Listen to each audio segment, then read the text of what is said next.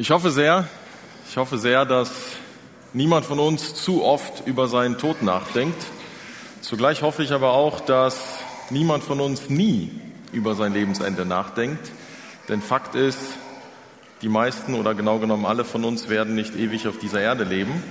Und es macht durchaus Sinn, mal darüber nachzudenken, was möchte ich eigentlich, was über meinem Leben steht, wenn ich mal gehe. Und man muss ja nicht mal so weit gehen, dass man an seine eigene Beerdigung denkt, denn bei jeder Beerdigung hat man so ein bisschen die Herausforderung, irgendjemand wird sich Gedanken machen, was sagen wir jetzt über den Verstorbenen. Manche Leute behaupten, nirgends wird mehr gelogen als auf Beerdigungen. Ich glaube, das stimmt nicht so ganz, zumindest nicht auf unseren Beerdigungen. Aber die Frage, was soll mal über meinem Leben stehen? Was sollen andere Menschen mal über mein Leben sagen? Das ist schon eigentlich eine spannende Frage, denn ein Stück weit haben wir das ja in der Hand, wie wir unser Leben gestalten und was dann am Ende des Tages über unserem Leben stehen wird. Man kann einen Schritt weitergehen und sagen, eigentlich ist es ja noch viel wichtiger, nicht was Menschen auf meiner Beerdigung über mich sagen, sondern welches Fazit wird Gott eines Tages über mein Leben ziehen? Zu welchem Ergebnis wird Gott kommen, wenn er mein Leben am Ende analysiert und bewertet?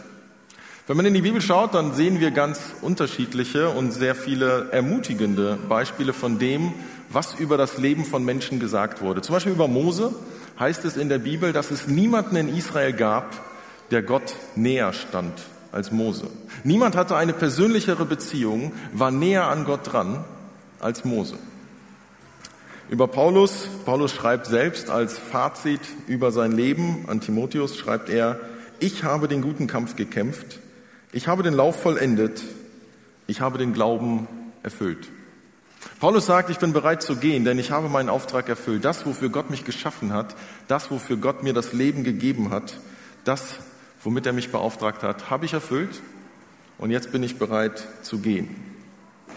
Das berühmteste Fazit über das Leben eines Menschen, der mehr war als ein Mensch, ist ganz offensichtlich das Fazit, das Jesus gezogen hat.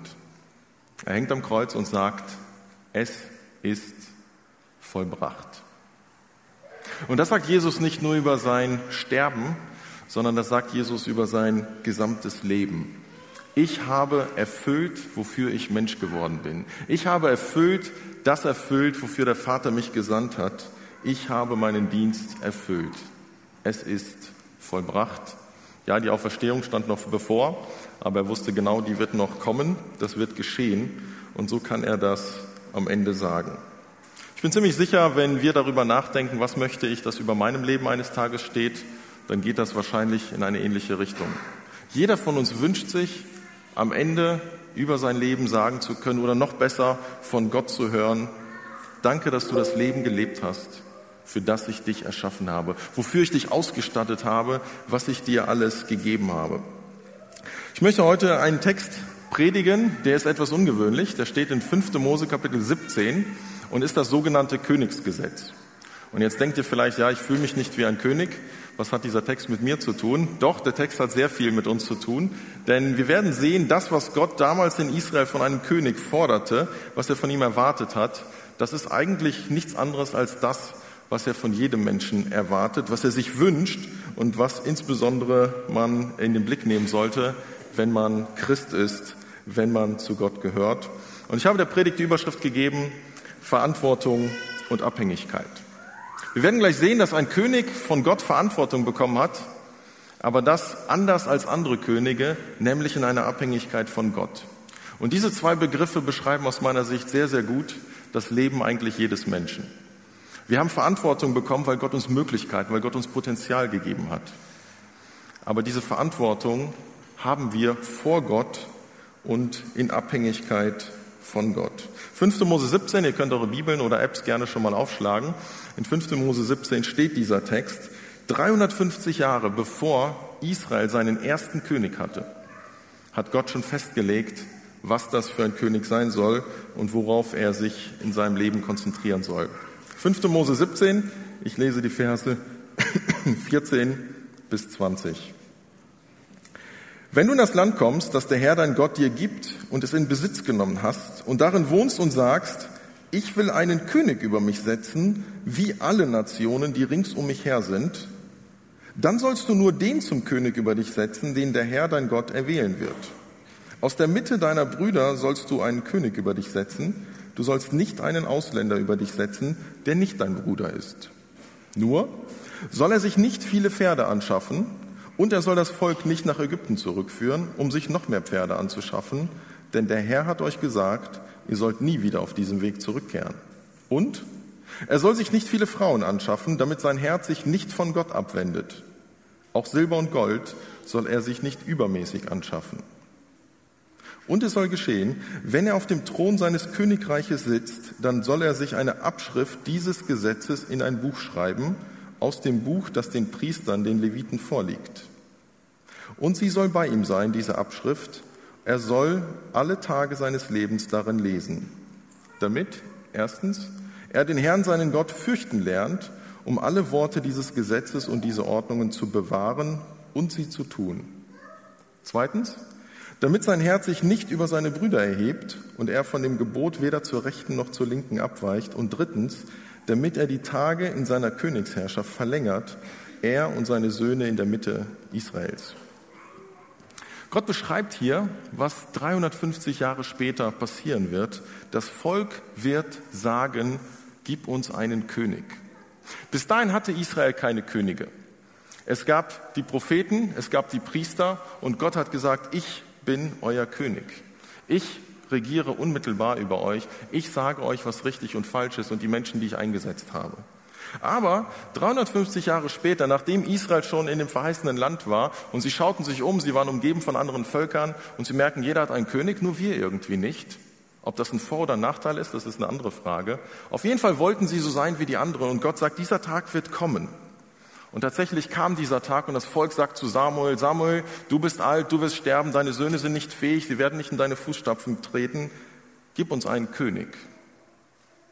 Samuel war zutiefst betroffen und eigentlich beleidigt. Und er geht zu Gott und bespricht das mit Gott und sagt, Samuel, es geht nicht um dich. Nicht dich haben sie demontiert, sondern mich. Weil ich eigentlich ihr unmittelbarer König bin, Sie wollen mich nicht unmittelbar als König haben. Gott hat dem Volk diesen Wunsch erfüllt, aber nur teilweise. Hat Gott Israel einen König gegeben? Ja. Hat Gott Israel einen König gegeben wie alle anderen Völker? Nein. Denn der große Unterschied ist der, alle anderen Völker um sie herum haben Könige bekommen, die entweder selbst die Macht ergriffen haben oder man war ein bisschen demokratisch und hat den gewählt, hat sich einen auserwählt aus dem eigenen Volk, von dem man meinte, dass er ein guter König sein könnte. Und Gott sagt, in Israel machen wir das anders. Gott sagt, ich gebe ihnen einen König, den nicht ihr euch aussucht, sondern ich, Gott, werde ihn bestimmen. Und mehr als das, ein König in den anderen Völkern konnte tun und lassen, was er wollte. Er war autark, er, er war sein eigener Chef. Gott sagt, in Israel wird das nie passieren. Wenn ich einen König einsetze, dann ist er mein Untergebener, dann ist er mein Diener, dann ist er mein Statthalter. Er ist mein Repräsentant vor Ort. Gott sagt, die Königschaft gebe ich nicht ab. Das Fachwort dafür ist Vasalle, also ein König, der abhängig ist, der nur ein Repräsentant ist.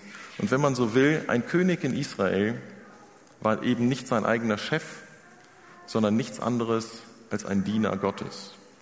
Und genau das beschreibt Gott in diesem Text. Er sagt, ich will, dass dieser König vom ersten Tag an weiß, ich bin nichts anderes als ein Werkzeug in Gottes Hand. Und das ist mein erster Punkt heute hier. Du dienst im Auftrag eines Höheren. Das galt damals für den König. Er dient im Auftrag eines Höheren.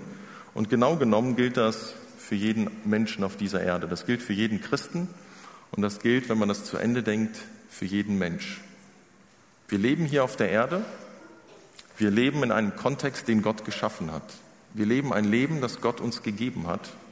Und wir leben das im Auftrag eines Höheren. Gottes Idee war nie, dass wir unser Leben selbst in die Hand nehmen und damit irgendetwas machen, was wir für richtig halten, sondern Gottes Idee war immer, dass wir ja Verantwortung für unser Leben übernehmen, aber dass wir das in Abhängigkeit von Gott tun. Es gibt einen Auftrag, es gibt eine Aufgabe, es gibt einen Sinn. Und diesen Sinn sollen wir uns nicht selber suchen, sondern Gott hat einen riesigen Plan und da hat er uns hineingesetzt und es ist unsere Aufgabe zu schauen, was ist mein Auftrag? in Abhängigkeit von Gott, der mir das gegeben hat.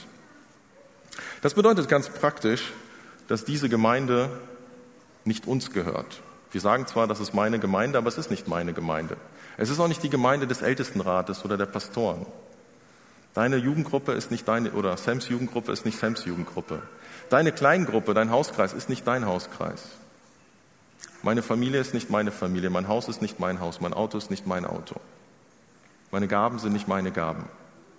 All die Dinge, die wir scheinbar besitzen, die wir haben, die wir zur Verfügung haben, sind eigentlich gar nicht unsere Dinge, sondern Gottes Dinge. Die Kinder, die wir erziehen, sind unsere Kinder und doch nicht unsere Kinder. Es ist das, was Gott gehört. Und dieser Text erinnert den König daran, vergiss es nie, du bist ein anderer König als andere Könige. Und das gilt, wie ich sagte, für uns Menschen. Das, was wir haben, haben wir. Und trotzdem ist es eigentlich unser Auftrag, unsere Aufgabe, etwas, was uns anvertraut ist von Gott. Wir dienen, wir leben im Auftrag eines Höheren. Dieser Gedanke zieht sich durch die ganze Bibel. 1. Korinther 12, Paulus spricht über die Gaben in der Gemeinde. Und was sagt er da? Die Gaben hat Gott zugeteilt, wie er wollte. Das ist genau dieses Prinzip. Die Gaben, die Stärken, die Fähigkeiten, sie gehören immer noch Gott. Er hat sie verteilt, wie er es wollte. Und deshalb ist das auch der Auftrag, genau das einzubringen. Wir haben demnächst das Dienstseminar wieder. Wenn du deine Gaben entdecken willst, wenn du mehr darüber lernen willst, äh, wie Gott dich geschaffen hat und was deine Besonderheit ist, was dein Beitrag sein kann, dann melde dich da gerne an. Denn genau darum geht es, herauszufinden, wofür Gott dich gemacht hat. Nicht, wo wir dich haben wollen oder die Lücken, die es zu füllen geht, gilt, sondern was hat Gott in dich hineingelegt? Was ist deine Leidenschaft? Was ist deine Begabung? Was sind deine Fähigkeiten? Was sind deine Möglichkeiten, deine Ressourcen? Und wo kannst du sie für Gott einsetzen? Ich weiß, die Corona-Zeit hat auch Zoos geschlossen, aber ich denke, viele von uns waren vielleicht vor Jahren mal in einem Zoo. Ich weiß gar nicht, ob die wieder geöffnet haben. Unsere Kinder sind ein bisschen zu groß dafür.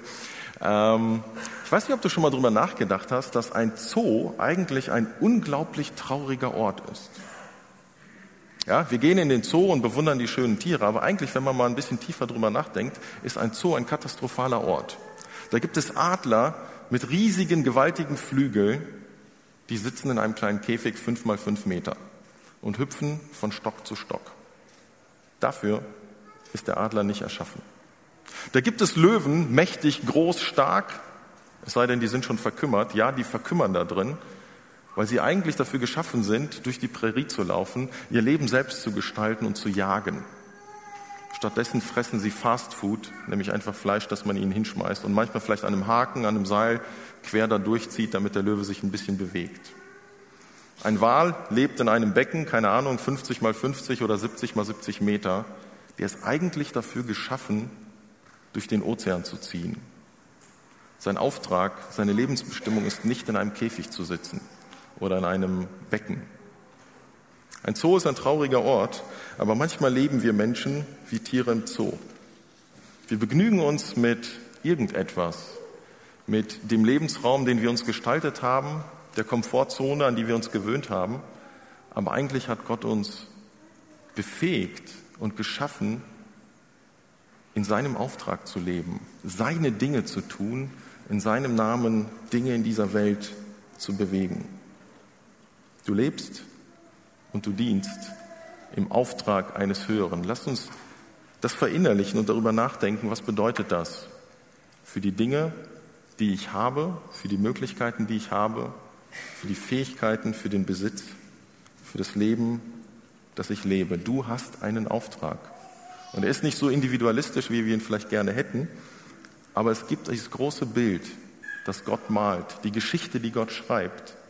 Und jeder von uns hat seinen Platz da drin. Wir haben einen Auftrag. Eine zweite Sache, die in diesem Text deutlich wird, ist, ist die Abhängigkeit des Königs. Es hängt auch mit dem Auftrag unmittelbar zusammen. Gott erinnert das Volk und damit auch den König daran, du bist abhängig. Du bist nicht autonom, du kannst nicht tun und lassen, was du willst. Du bist abhängig. Ich habe dich berufen und ich möchte, dass du von mir abhängig bist. Ich lese nochmal diese zwei Verse, die Verse 16 und 17. Nur soll er, der König, sich nicht viele Pferde anschaffen und er soll das Volk nicht nach Ägypten zurückführen, um sich noch mehr Pferde anzuschaffen, denn der Herr hat euch gesagt, ihr sollt nie wieder diesen Weg zurückgehen. Und zweitens, er soll sich nicht viele Frauen anschaffen, damit sein Herz sich nicht von Gott abwendet. Auch Silber und Gold, das ist das dritte, soll er sich nicht übermäßig anhäufen. Das klingt nach sehr klassischen Problemen. PS, Pferdestärken, also Pferde, äh, Frauen und dann Besitz. Auf den ersten Blick klingt das erstmal wie ethische Herausforderungen, aber es geht nur teilweise in diese Richtung. Bei diesen drei Themen geht es darum, worauf vertraut der König? Worauf vertraut dieser Diener Gottes? Worauf baut er? Was ist seine eigentliche Sicherheit? Wenn es um Pferde geht, dann geht es hier um Kriegswagen, dann geht es um die Armee.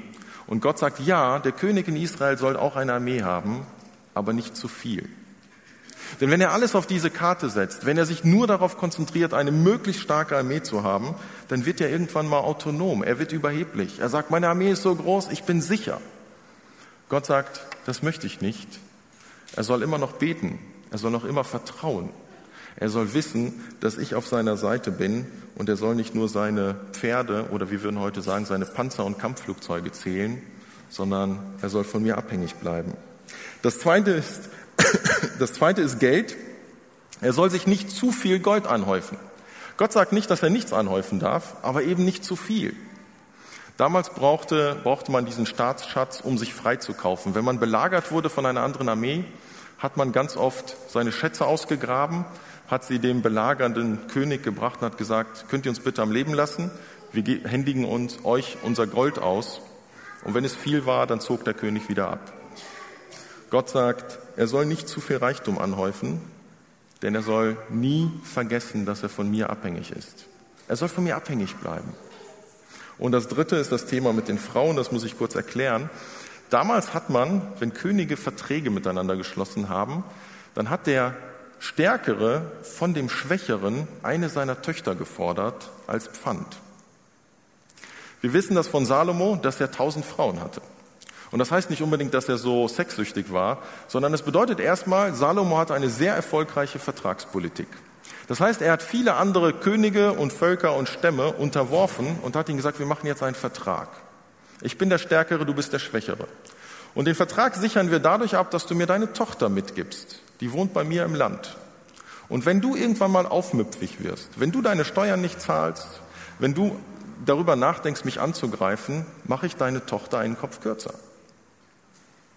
Frauen waren damals die Absicherung, gerade wenn es eben die Frauen waren von anderen Königen und Stammesführern. Und Gott sagt, der König in Israel soll nicht so viele Frauen haben. Er soll nicht sich auf seine Vertragskünste verlassen, auf seine diplomatischen Fähigkeiten, sondern er soll abhängig bleiben von mir, von Gott.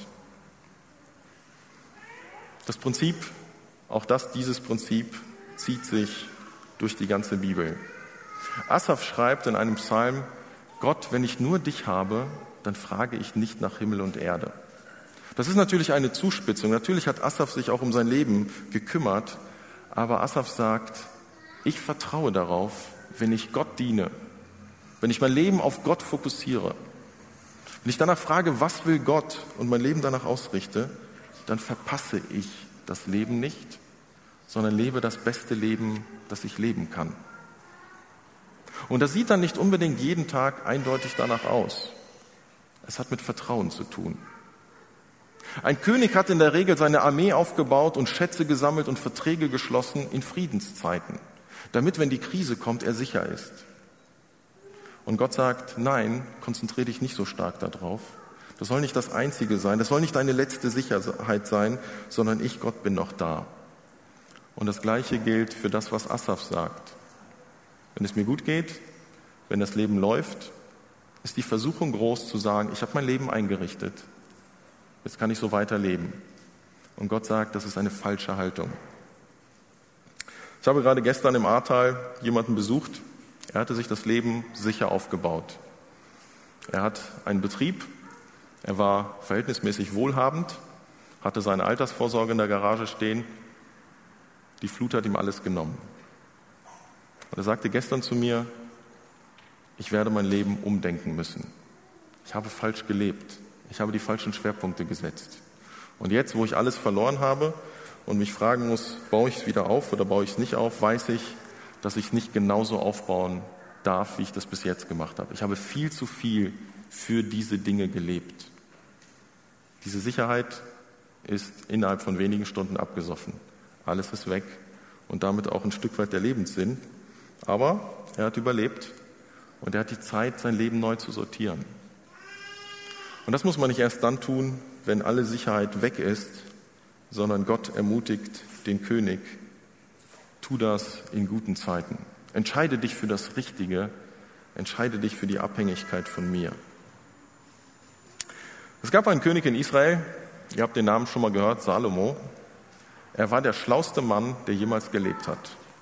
Und Salomo war so schlau, dass er sogar gedacht hat, ja, diese Abhängigkeit von Gott gilt für alle anderen, nur nicht für mich, denn ich bin schließlich der Schlauste.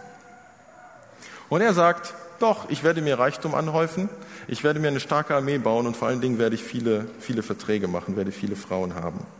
Gott sagt, tu das nicht. Salomo sagt, doch, ich tu's. Und Salomo ist eine tragische Figur ausgestattet mit den besten Fähigkeiten, die ein Mensch bekommen kann von Gott, aber gescheitert in seinem Leben. Gott sagt an einer Stelle, sein Herz war nicht mehr ungeteilt beim Herrn. Sein Herz war nicht mehr ungeteilt bei Gott. Salomo hat sich so hochgearbeitet, dass er irgendwann Gott nicht mehr brauchte. Und Gott sagt, dann brauche ich dich nicht mehr, Salomo. Wenn du mich nicht brauchst, wenn du nicht mehr abhängig von mir sein willst, dann kann ich dich nicht gebrauchen. Und der Fall von Salomo war ziemlich tief. Gott möchte, dass wir in Abhängigkeit von ihm leben. Und das in beide Richtungen. In die Richtung, also ich, ich beobachte das manchmal, es gibt Menschen, die denken zu groß von sich, zu wichtig von sich, von ihren Gaben und Fähigkeiten. Sie dienen Gott ein Stück weit so, als ob Gott auf sie stolz sein müsste, als ob Gott froh sein müsste, dass er sie im Boot hat. Aber es gibt auch das andere, nämlich Menschen, die, die so selbstlos von sich denken. Ach, wer bin ich schon? Was kann Gott mit mir schon anfangen? Was kann ich schon? Ich kann nicht so gut reden. Ich habe nicht so starke Fähigkeiten. Und ich würde behaupten, beides ist falsch. Arrogant und zu Selbstbewusstsein zu sein im Reich Gottes ist, glaube ich, genauso verkehrt wie zu demütig zu sein, zu gering von sich zu denken. Du hast ein Leben, du hast Fähigkeiten, die Gott dir gegeben hat. Und es ist deine und meine Verantwortung, diese Dinge in Abhängigkeit von Gott ihm zur Verfügung zu stellen. Mutig zu sein, mutige Schritte zu gehen, nicht übermütige, aber mutige. Und das gilt für den Dienst für Gott, aber auch für viele, viele andere Bereiche des Lebens. Es gibt so viele Entscheidungen, die wir zu treffen haben im Leben. Und das können wir entweder selbstständig tun, uns auf uns verlassen oder Gott berücksichtigen und Gott mit in diesen Prozess hineinnehmen. Bei den Entscheidungen daran zu denken, ich habe Gott auf meiner Seite. Gott ist für mich. Gott ist in meinem Leben präsent. Und ich gestalte mein Leben mit ihm. Rechne damit, dass er mich gebrauchen kann. Rechne damit, dass er mir das gibt, was ich brauche, um diesen Dienst, diese Aufgabe, diese Herausforderung zu stemmen. Es gibt eine letzte Sache, ein letztes Prinzip in diesem Text und das habe ich genannt, du lebst und dienst in Beziehung zu einem Höheren. Wir hatten den Auftrag, wir hatten die Abhängigkeit und jetzt kommen wir zur Beziehung. Ich lese noch einmal die Verse 18 und 19. Und es soll geschehen, wenn er auf dem Thron seines Königreiches sitzt, dann soll er sich eine Abschrift dieses Gesetzes in ein Buch schreiben, aus dem Buch, das den Priestern, den Leviten vorliegt. Und sie soll bei ihm sein, und er soll alle Tage seines Lebens darin lesen, damit er den Herrn, seinen Gott, fürchten lernt, um alle Worte dieses Gesetzes und diese Ordnungen zu bewahren und sie zu tun. Damit sein Herz sich nicht über seine Brüder erhebt und er von dem Gebot weder zur rechten noch zur linken abweicht, damit er die Tage seiner, seiner Königsherrschaft verlängert, er und seine Söhne in der Mitte Israels. Gott sagt zum König, das Erste, was du tun sollst, wenn du König wirst, ist, lass dir eine Abschrift der Bibel geben. Damals hatte nicht jeder Mensch eine Bibel und niemand hatte eine App übrigens. Und Gott sagt, das Erste, was der König tun soll, eine Abschrift des Gesetzes erstellen. Eigentlich waren die Priester dafür zuständig, das Gesetz abzuschreiben, zu pflegen, zu predigen, zu lehren. Und Gott sagt, hier wird jemand König und er braucht eine Bibel.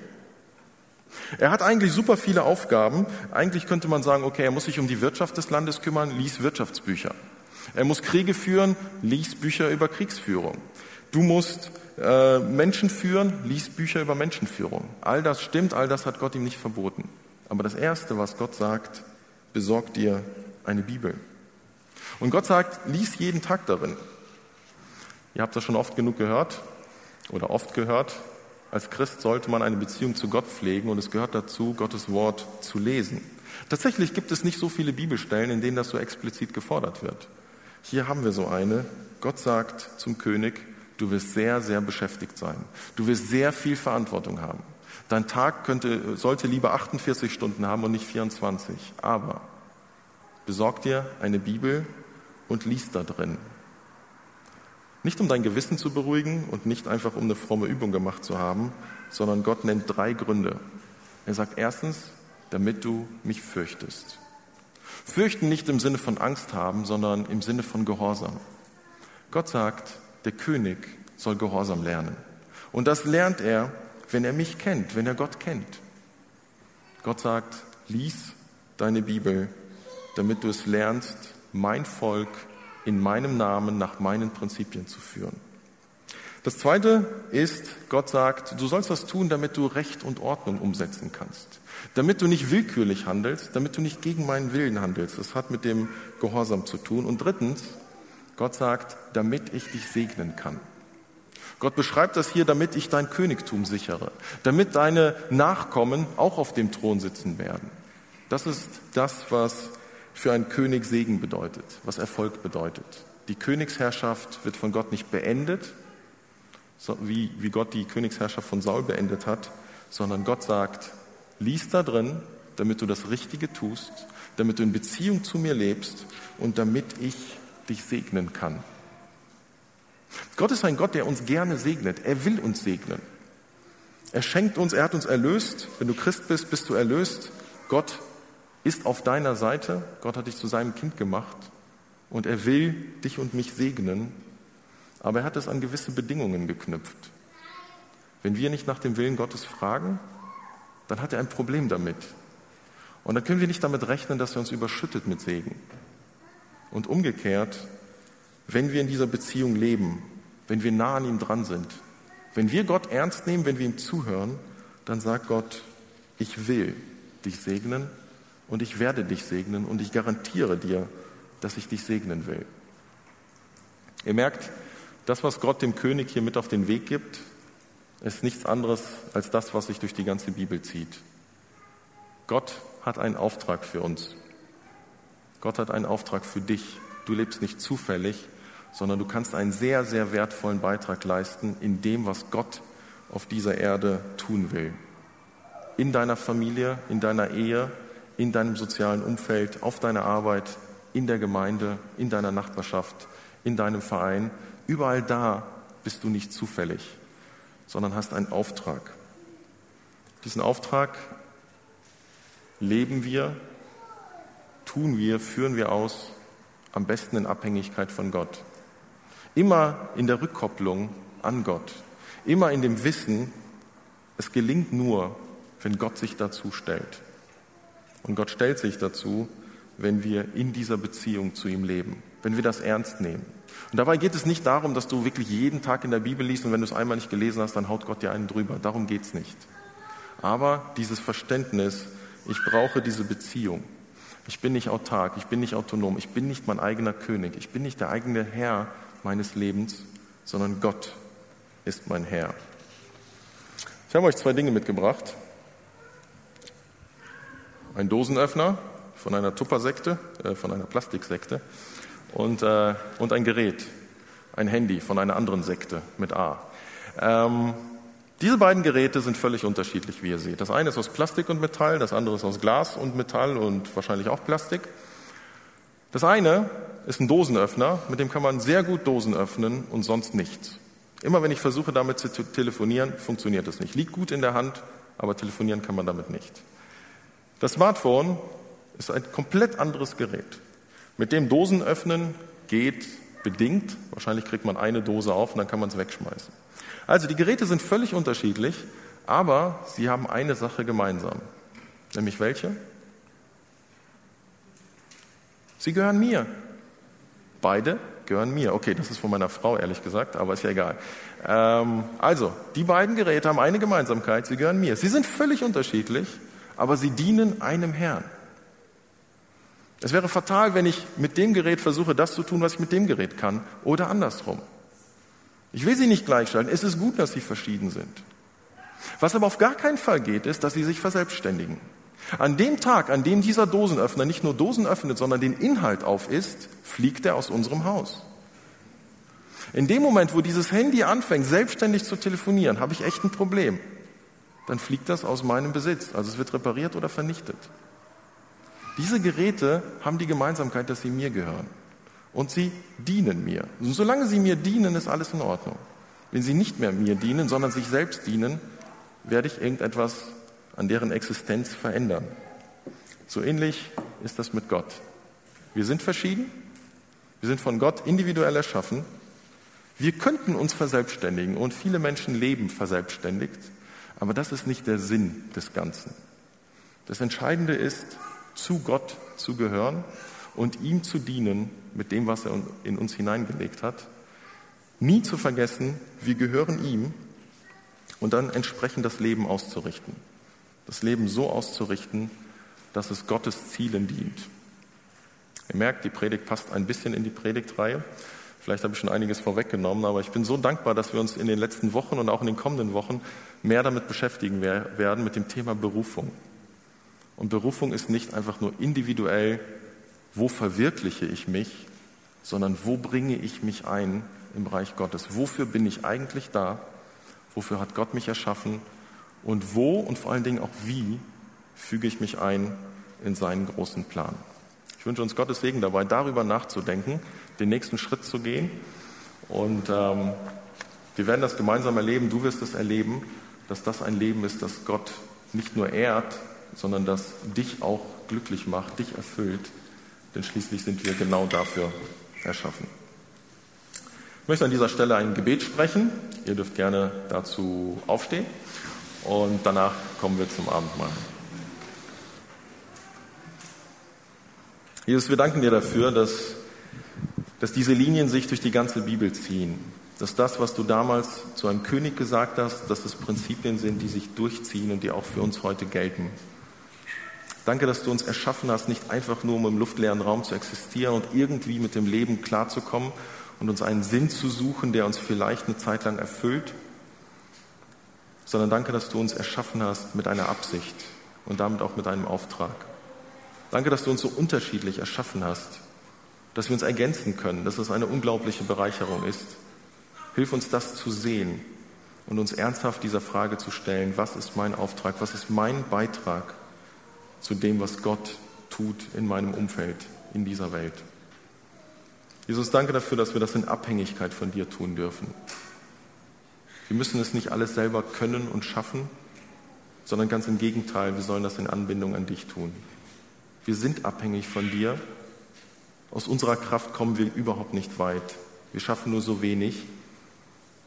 Aber wir dürfen wissen, dass diese Abhängigkeit von dir etwas sehr Wertvolles, etwas sehr Gutes ist, weil es auch Entspannung bringt, weil wir wissen, dass wir nicht für den Erfolg zuständig sind, sondern du dich darum kümmerst. Und Jesus, wir danken dir dafür, dass du die Beziehung zu uns suchst und diese Beziehung ermöglicht hast, dass du die Schuld weggenommen hast, dass du die Frage der Sünde gelöst hast und dass wir in einer Beziehung zu dir leben dürfen. Danke, dass du der Gott bist, der sich offenbart hat, der zu uns redet, dem wir begegnen können, dem wir täglich an jedem Ort begegnen dürfen, indem wir einfach mit dir reden. Herr, wir wollen in dieser Beziehung zu dir leben. Wir wollen ein Leben leben, das dich ehrt und das Menschen begeistert, sie inspiriert sie mitnimmt, sie abholt und mitnimmt und sie einlädt, ein ähnliches Leben zu leben, nämlich in Verbindung zu dir. Jesus, danke dafür, dass wir jetzt das Abendmahl feiern dürfen, zurückdenken, dass du die Grundlage gelegt hast für dieses Leben in dieser Beziehung zu dir. Dich feiern wir und dich beten wir an, dich ehren wir auch durch die Feier des Abendmahls. Amen.